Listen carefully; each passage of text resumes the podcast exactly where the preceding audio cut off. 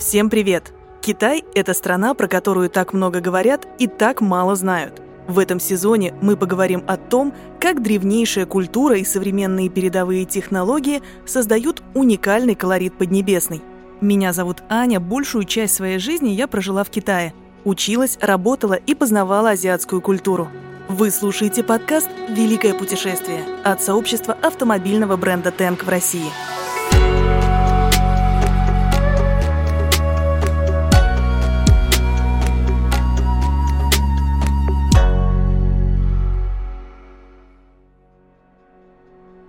Китай на данный момент один из лидеров в развитии интернет-коммуникаций и цифрового маркетинга. При этом интернет в Китае – это уникальная закрытая экосистема. Там можно встретить свои аналоги мировых социальных сетей, при этом каждая из них давно превратилась в эффективную платформу продвижения различных брендов. В Китае больше всего доверяют сарафанному радио и лидерам мнений, которые высказываются онлайн. При таком раскладе онлайн-репутация бренда или блогера-инфлюенсера чрезвычайно важна – как создать хорошую репутацию? И что важнее, как ее сохранить? Какие правила лучше не нарушать, чтобы найти свою нишу на китайском рынке? И как социальные сети влияют на современных жителей Поднебесной? Об этом и не только поговорим со специалистом в области управления репутацией в интернете, предпринимателем и генеральным директором компании по управлению репутацией Сидорин Лэб Дмитрием Сидориным. Дима, привет! Привет! Давай для начала разберемся, что значит репутация бизнеса в контексте интернета. Да, ну, я, я начну чуть-чуть как бы сначала. Мы появились в Гонконге в 2019 году, и а, наш мировой бренд Reputation House, который имеет офисы уже в шести странах мира, имел целью поработать в плане управления репутацией с китайскими брендами – и появившись в Китае, мы начали проводить первые встречи. Ну, в Китае достаточно условно. Мы работали через Гонконг с Китаем, мы именно там встречались с китайскими брендами. China Mobile, China Tobacco, Huawei и многие другие известные мировые бренды. И самое первое, что зацепило – это то, что когда мы встречались с китайцами и в целом начинали рассказ о том, что мы из э, сферы digital, так скажем, даже не говоря еще про репутацию, мы говорили, что мы делаем определенные услуги, связанные с digital-маркетингом, китайцы нас чуть ли не сразу прерывали и говорили, главное, не пытайтесь нас научить, где нам заработать, где нам найти новых клиентов. Лучше, если вы сможете нам показать, где мы теряем – вот этот вот пунктик я очень хорошо запомнил на всю жизнь, потому что репутация – это как раз деньги, которые теряются. Репутация – это про упущенную выгоду, потерянные деньги. Огромное количество бизнесов по всему миру теряют деньги из-за того, что у них плохой имидж, плохие рейтинги, и они порой про это даже не знают. Соответственно, управление репутацией – это попытка бизнесам показать, где у них недостаточно хорошие рейтинги, где они проигрывают у репутации конкурентам, помочь эту репутацию улучшить, тем самым э, принести им в кассу больше денег в итоге. Практически любой бренд сейчас озабочен тем, что о нем думают в интернете. Отслеживает упоминания о себе, активно ведет свои социальные сети и рекламирует себя через блогеров. Часто клиентов даже просят оставлять отзывы. Например, многие российские маркетплейсы предлагают пользователям скидки за оставленные отзывы. Почему репутация в интернете так важна? И что существеннее для потребителей? Чей-то отзыв или же сам продукт? Оба вопроса очень правильные, интересные. По поводу именно репутации в интернете. Вообще репутация, она есть и без интернета. И мы жили годами, десятилетиями, и репутация уже была и в прошлом веке. Почему интернет сейчас стал важен? Почему стали важны соцсети? Количество пользователей социальных сетей во всем мире уже, мне кажется, достаточно давно превысило 4 миллиарда. То есть практически половина людей – это пользователи социальных сетей. Это довольно много, с учетом, что у многих еще интернета нет. Там, на африканском континенте, в некоторых странах Азии в том числе. И э, в том числе благодаря пандемии люди пришли в интернет. Даже те, кто им не активно пользовались, были вынуждены научиться покупать в интернет-магазинах, заказывать доставку даже продуктов питания на дом, хотя раньше они ходили в обычные магазины. И вот это вот втягивание их в интернет их потихонечку приводит к тому, что они делятся там мнением сами. оставляют отзывы, научились читать отзывы, научились спрашивать мнение, научились создавать аккаунты в соцсетях, читать чужие публикации. То есть э, больше людей стало в интернете, больше людей стало в соцсетях. Люди больше стали потреблять, так скажем, не выходя из дома, то есть решать задачу под ключ, прям э, сидя перед своим лэптопом. И это привело к тому, что каждая публикация в интернете для бренда стала иметь значение, все больше людей это видят. И э, вторая часть вопроса, а неужели репутация – это не тождественно тому, что надо делать просто хороший продукт, хорошую услугу? Все правильно. И интернет как раз обнажил те бизнесы, которые косячат. Различные, не знаю, инфо-цыгане, мошенники, скам-проекты на грани фола, так скажем. Интернет, в отличие от реальной жизни, он быстрее и он пытливее. Если у тебя плохой сервис, у тебя, не знаю, мутное прошлое, ты где-то накосячил, то интернет быстро тебя вскроет. То есть действительно несколько часов и сотня, две сотни человек, которых ты заинтересовал, найдут о тебе все и узнают о тебе все. Поэтому интернет не прощает э, косяков так, как реальная жизнь. Получается, что чем лучше репутация бренда в интернете, тем, по сути, больше ему доверяют и тем больше у него клиентов. А на продажи влияет любая информация и упоминания. Реклама, соцсети, статьи в интернете, отзывы клиентов. Допустим, какой-то бренд осознал, что, возможно, теряет деньги из-за своей плохой репутации и решил что-то с этим делать. С чего этому бренду начать? Из чего состоит процесс создания онлайн-репутации? Смотрите, репутация – это мнение людей о чем-то или о ком-то. И я вообще не привык говорить, что она плохая или хорошая. Она какая-то, и я могу ее сказать точно в цифрах. Я могу на сколько процентов людям нравится или не нравится тот или иной продукт или его составляющие. И управление репутацией начинается с того, что любая компания должна узнать, какая она. И сказать себе, ей нравится то, что она только что узнала. И если она скажет, что хотелось бы получше, и многие бренды понимают, что с хорошей репутацией ты действительно получаешь большую конверсию, большее количество продаж, порой можешь продавать свои продукты и услуги дороже, чем твои конкуренты.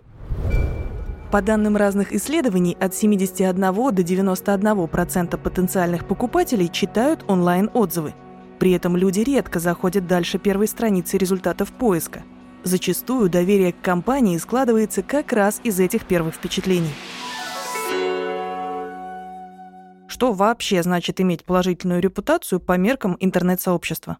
С точки зрения интернет-сообщества, такой важный тезис последнего времени, который я доношу тем, кто у меня учится, мы погрузились в интернет-френдленд. Люди читают других людей. Задумайтесь об этом на досуге. Это очень важная мысль о том, как устроен современный digital мир. Это влияет на то, как делать маркетинг. Интернет – это люди видят посты других людей. Соответственно, маркетинговые задачи сейчас у большинства брендов – это попытаться в эти посты попасть.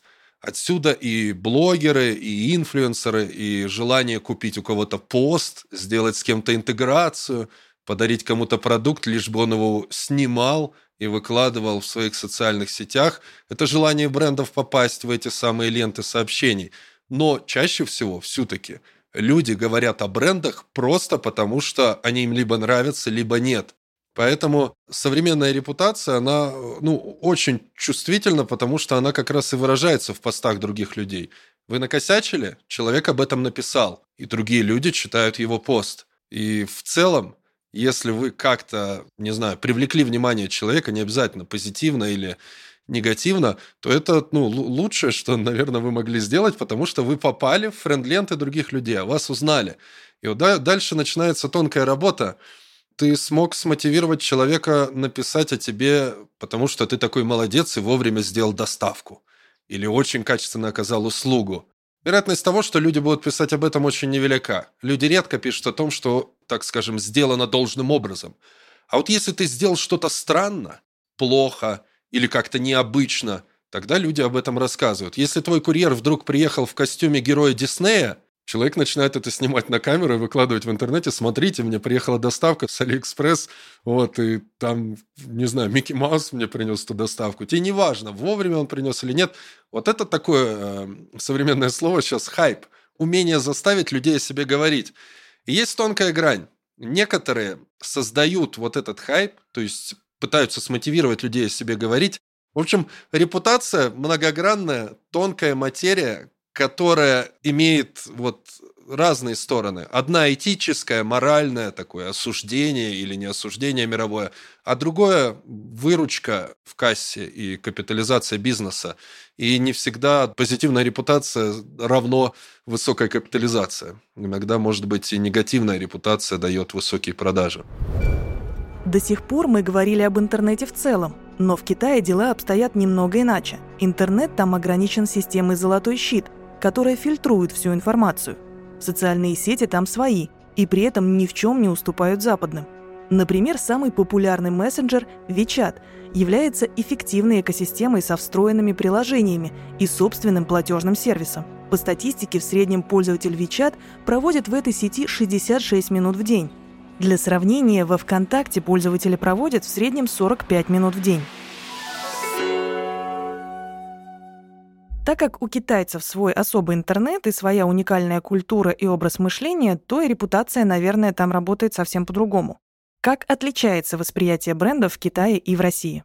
При работе с репутацией, с китайскими брендами мы э, столкнулись с несколькими важными моментами. Первое. Мы приехали в Гонконг 4 года назад, встретились с китайскими брендами и сказали, давайте мы будем заниматься вашей репутацией. Первое, самое главное, что мы поняли – большинство китайских брендов не очень стремятся как-то, так скажем, управлять репутацией на китайском рынке. Потому что управлять на нашем, там, на российском языке, может быть, на европейском, американском, больше как-то ассоциируется с манипулировать. Китайцы очень трепетно к этому относятся.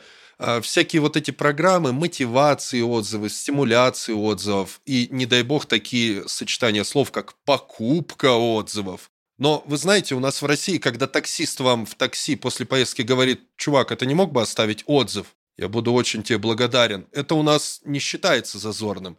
Вот, а кто-то говорит, нет, ты должен был молча, он должен сам захотеть. Вот в Китае вот эта вот грань морально-этическая, когда я могу попросить отзыв, когда я могу постимулировать человека, похвалить меня – она сильно выше в плане того, что они не, не очень хотят воздействовать на свою аудиторию и пытаться хоть как-то ей манипулировать, хоть как-то на нее давить. При этом они довольно точно понимают, что в мире вокруг это рабочий инструмент, и китайцы нам четко дали понять, ребята, а, займитесь нашей репутацией во внешнем мире – и мы готовы платить за это очень много денег. Нам очень важно, чтобы весь мир воспринимал китайские товары и продукты позитивно, потому что долгое время само слово «Китай» и «китайский» это было как негативный эпитет, что ли. Китайская одежда, китайская машина, китайский телефон. Вот они хотят это исправить. И они очень много денег готовы инвестировать в управление репутацией за границей. Но если говорить о репутации на территории Китая, то они почти всегда ограничиваются тем, что просто мониторить какая она. И потом они не пытаются как-то там накрутить эти отзывы, изменить эти рейтинги. Они реально, если узнали, что у них плохая репутация, они возвращаются переделывать товар или продукт. Вот. Таким образом, китайские компании очень четко разделяют работа по управлению репутацией внутри Китая и работа по управлению репутацией китайских товаров за пределами Китая – за пределами Китая они согласны на очень многие вещи, которые мы привыкли делать и в России, и во всем мире. А на территории Китая, как правило, они говорят, давайте ограничимся мониторингом. Какие-то попытки поговорить с людьми, разубедить их в своем мнении, это не очень принято в Китае. Мы скорее будем считывать обратную связь и улучшать свои продукты и услуги.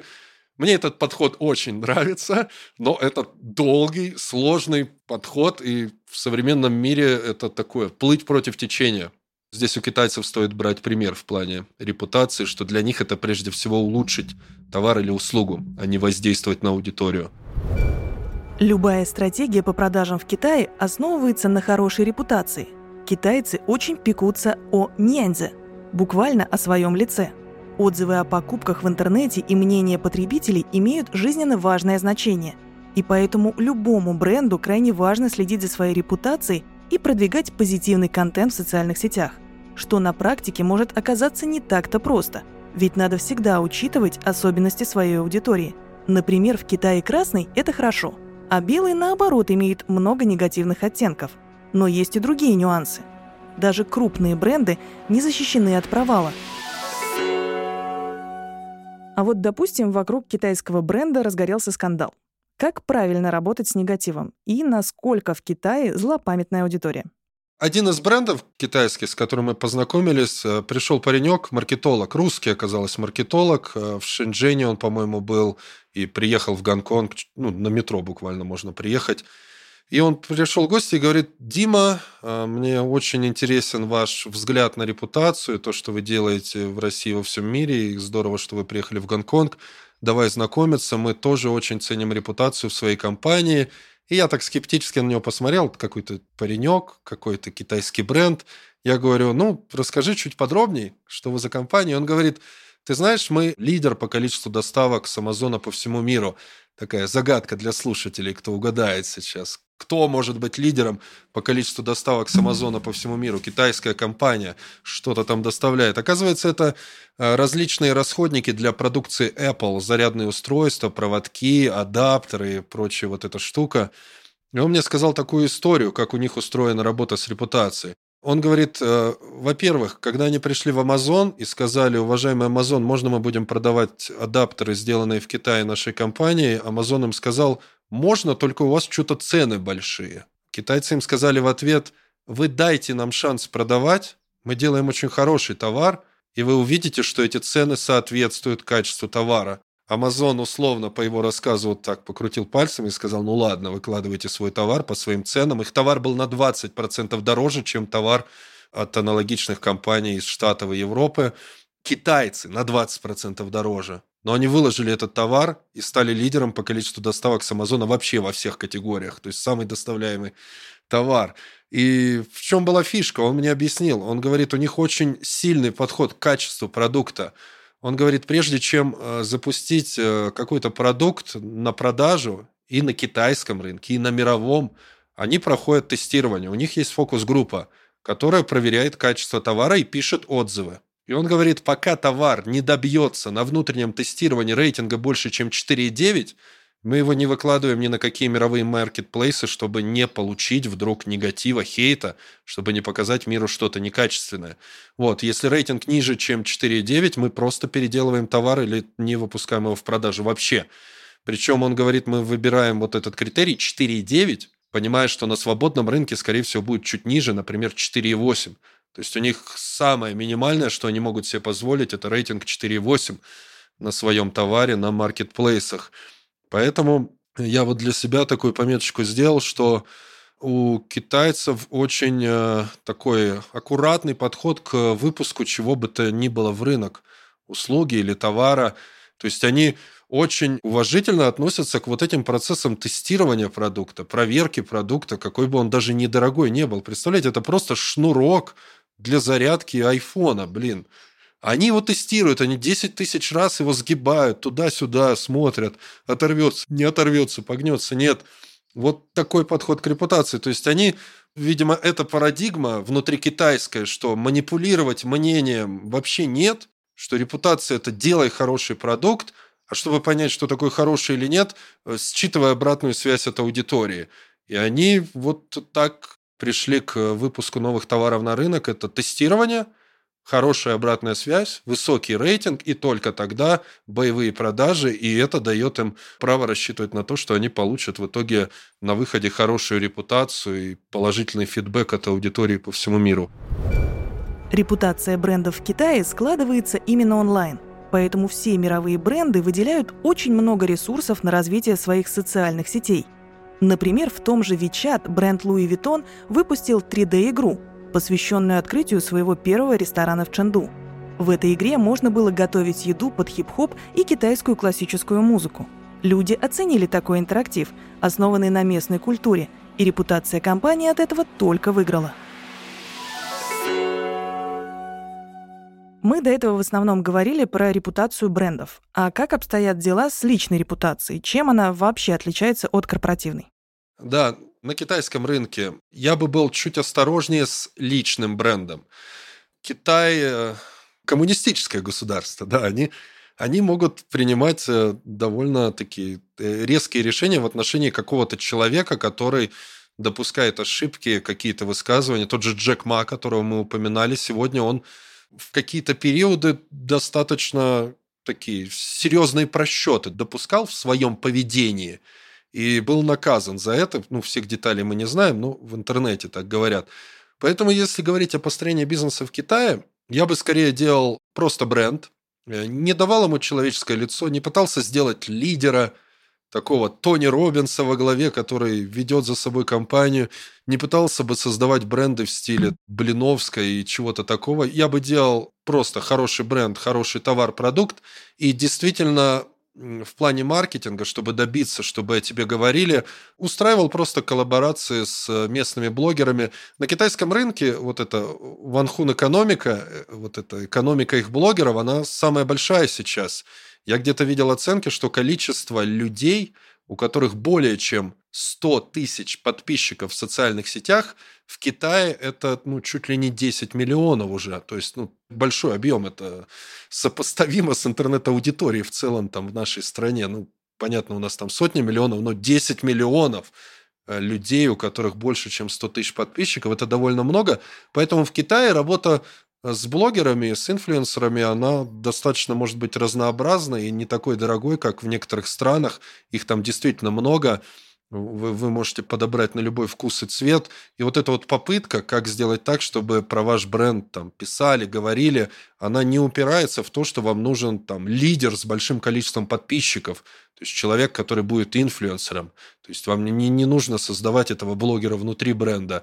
Вы можете прибегнуть и позаимствовать его просто из имеющихся, предлагая свои товары и услуги там, для обзоров и так далее. Я понимаю, что э, вот это не очень коррелирует с тем, что я говорю, что китайцы не стремятся вот, вкладываться в такие штуки как-то навязывать мнение. Но э, в меру работать с их блогерами э, сильно проще, чем пытаться вырастить какого-то блогера внутри себя и сделать лидера из основателя своего бренда. Поэтому для китайского рынка я бы делал обычный бренд, условный Huawei, без какого-то человека-лидера, и добивался того, чтобы информация о компании, бренде уходила в интернет за счет там, аккуратной, деликатной работы с инфлюенсерами, которых там сильно больше, чем во многих странах мира, и работа это там сильно проще. Не скажу, что я прям все знаю, все, все темные уголки э, индустрии маркетинга в Китае. Да, есть, есть, наверное, попытки вот такого воздействия на бренды, но это очень чревато в Китае. Если вас за такие штуки поймают, то, скорее всего, вы получите очень большие штрафы и наказания. У нас э, в Европе и в Штатах иногда используют, знаете, не совсем черный пиар, а такой троллинг, подшучивание – вот, э, подшучивание в Китае нормально. Бренды иногда могут позволить себе чуть-чуть поприкалываться над э, конкурентами, там, пошутить где-то, какие-то даже коллаборации делают, обыгрывая там, рекламные кампании друг друга, как делают это американцы и европейцы. Но э, прям вот так, чтобы пришли к нам, например, из Китая какой-то бренд и сказал, а давайте-ка мы мочканем конкурентов, сейчас какой-нибудь чернухи зальем. Э, в России часто в Европе часто, в Штатах часто, даже на Ближнем Востоке приходят и нет-нет спрашивают, а можно вот так? Мы же поняли, что репутация очень влияет на продажи. Кто-то говорит, ну, мы же не совсем черный пиар, мы просто расскажем всем, что у них не так все хорошо в бизнесе. То есть обнажим просто проблемы и пытаются как-то вот не назвать это черный пиар, а типа мы тут расследование типа провели и узнали, что у них там, не знаю, содержится в молочной продукции что-нибудь. Вот. Э, в Китае таких обращений мы не получали.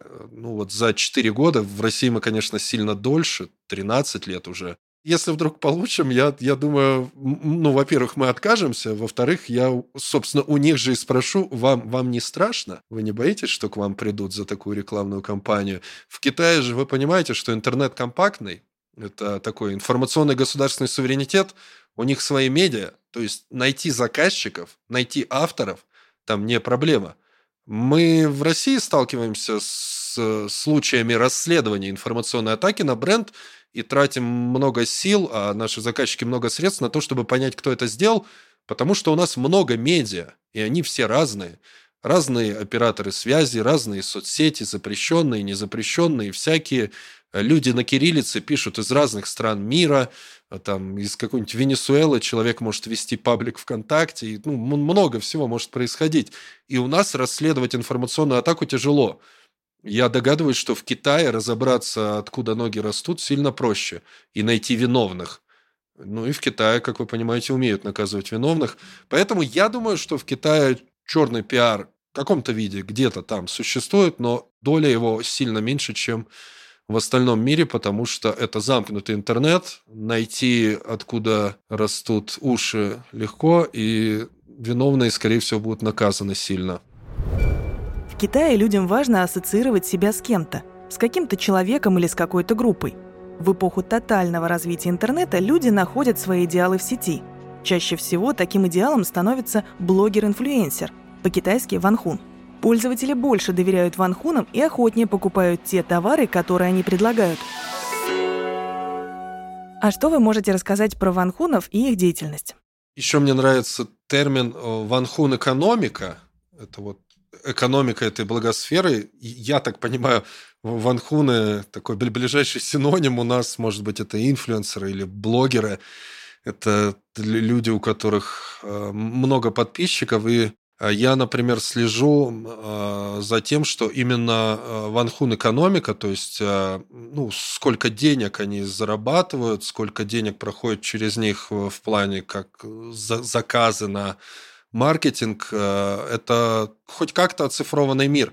Возможно, это связано, что в целом э, Китай чуть более прозрачен в финансовых потоках внутри себя, и эти блогеры довольно открыто работают, нету каких-то серых потоков, поэтому это все хорошо считается. В общем, Ванхун – это что-то типа инфлюенсеров у нас в России блогеров. А Ванхун экономика – это объем э, рынка там – для нас это всегда ориентир, потому что это невероятные деньги этих ванхунов, там миллионы, в отличие от нас.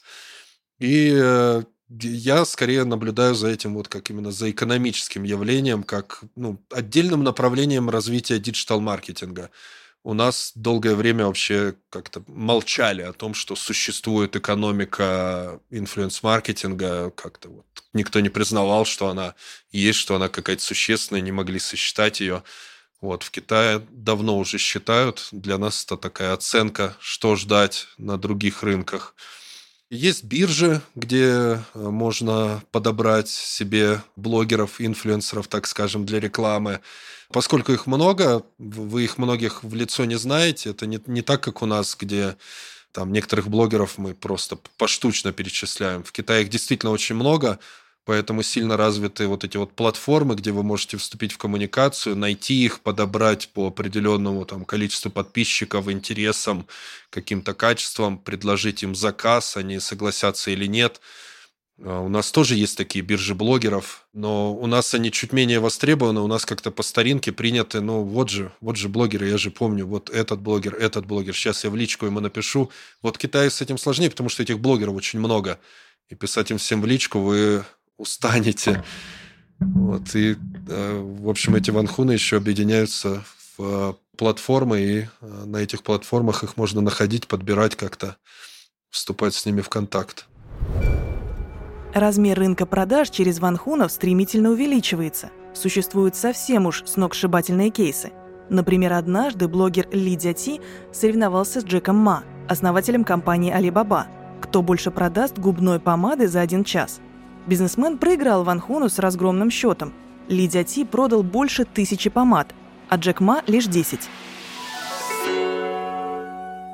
А в чем секрет такого головокружительного успеха? Ведь, по сути, это та же самая реклама с телевидения. А в чем феномен? Вы же телек не видите уже. Ну, типа, это же такой же телек. Да, прикол-то в том, что телек мы перестали видеть.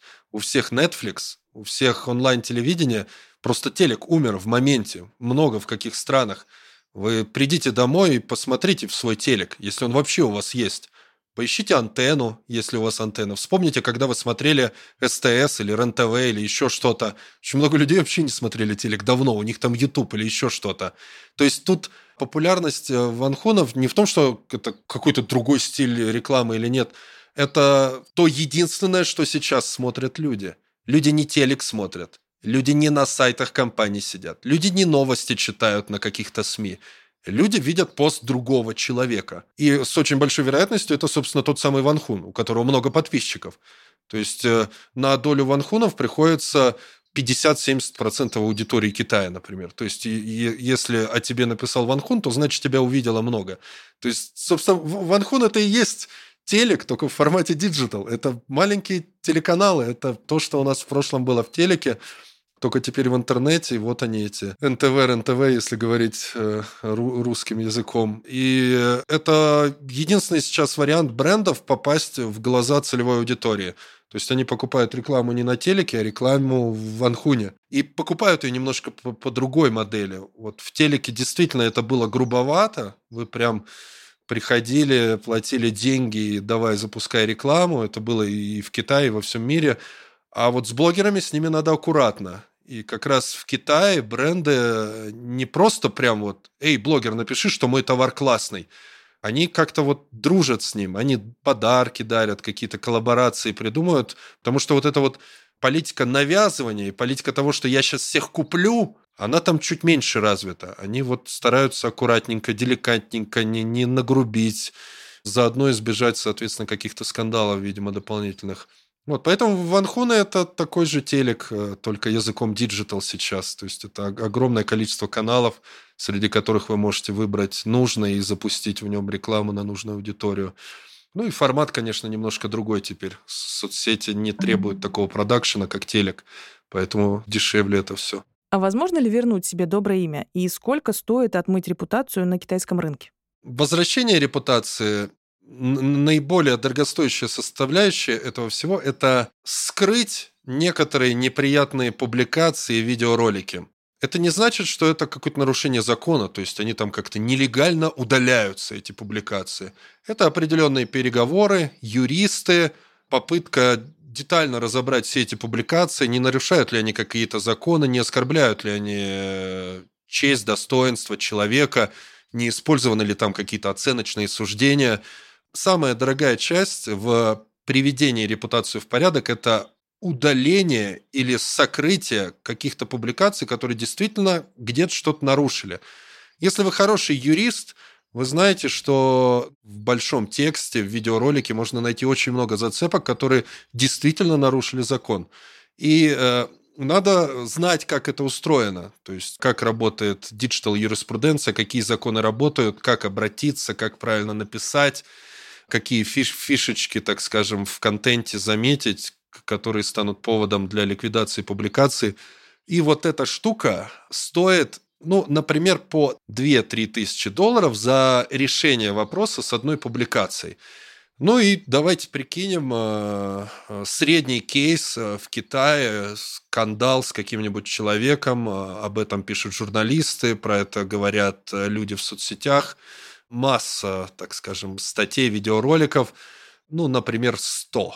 Умножаем 100 на 3000 долларов, получаем 300 тысяч долларов, чтобы чуть-чуть сгладить. Вот, э, потому что часть информации потом все равно чуть-чуть еще всплывет, кто-то потом где-то накопает, на задворках интернета найдет.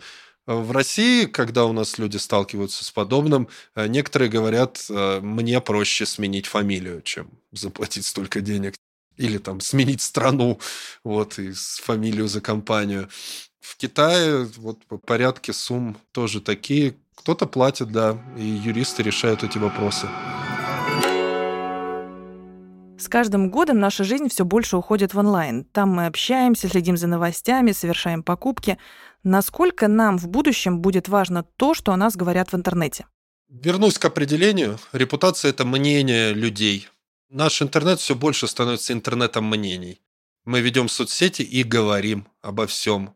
Все, чем мы делимся, это какие-то мнения о погоде, политике, брендах, пробках, э, обо всем. Мы, мы говорим в соцсетях о чем-то, а это и есть мнение – наш digital превращается в интернет мнений, интернет людей, высказываний. Поэтому репутация становится с каждым днем все важнее. Китай становится все более открытый миру. Китайские товары все чаще выходят в мир. Недавние события – это решение правящей партии о том, чтобы открыть двери для китайских автобрендов во весь мир, то есть дать свободу продажи всем китайским автобрендам, и это будет просто революция. Вот, и Э, сейчас Китай будет открываться все больше на мир, выпускать свои товары, потому что их товары готовы. Они прошли инкубационный период, они действительно качественные. И сейчас э, мы увидим не только Теслы на улицах, но и десятки китайских машин, которые сильно лучше. И с точки зрения работы с репутацией китайских брендов, вот я лично для себя вижу, что у нас будет больше контрактов для работы с их репутацией на территории мира именно. Это будут большие деньги. А вот именно по работе с репутацией внутри Китая э, все будет аккуратненько, осторожненько. Не так, наверное, много инструментов, как мы применяем в целом, там будет доступно по-прежнему. То есть Китай внутри себя будет оставаться закрытым, таким аккуратным, консервативным, порой вежливым даже излишне. В России и в Китае институты репутации работают по-разному. То, что на Западе может считаться приемлемым, в Китае могут расценить как что-то неприличное. Вековые традиции отразились и на этом аспекте китайского мировоззрения. Хочешь, чтобы о тебе говорили хорошо, делай свою работу на высоком уровне. Репутацию надо растить годами, и не словом, а делом. Не только бренды, но и люди дрожат своим лицом. О своей репутации заботятся и блогеры, и обычные люди в сети. Понятие чести закрепилось в китайском выражении «держать лицо», как и в древние времена, человеку важно, чтобы его репутация не была чем-то запятнана, и китайцы делают все, чтобы о них знали, как о хороших людях. На этом наше великое путешествие подходит к концу. Спасибо, что были с нами. Скачивайте наше приложение, в нем вы сможете приобрести автомобиль, узнать актуальные новости бренда и тренды автомобильной индустрии, а также завести свой блог, накапливать баллы и общаться с другими участниками сообщества – Приложение Tank доступно в App Store, Google Play и App Gallery. Ссылки будут в описании. Подписывайтесь на нас, чтобы не пропускать новые выпуски. До встречи через неделю.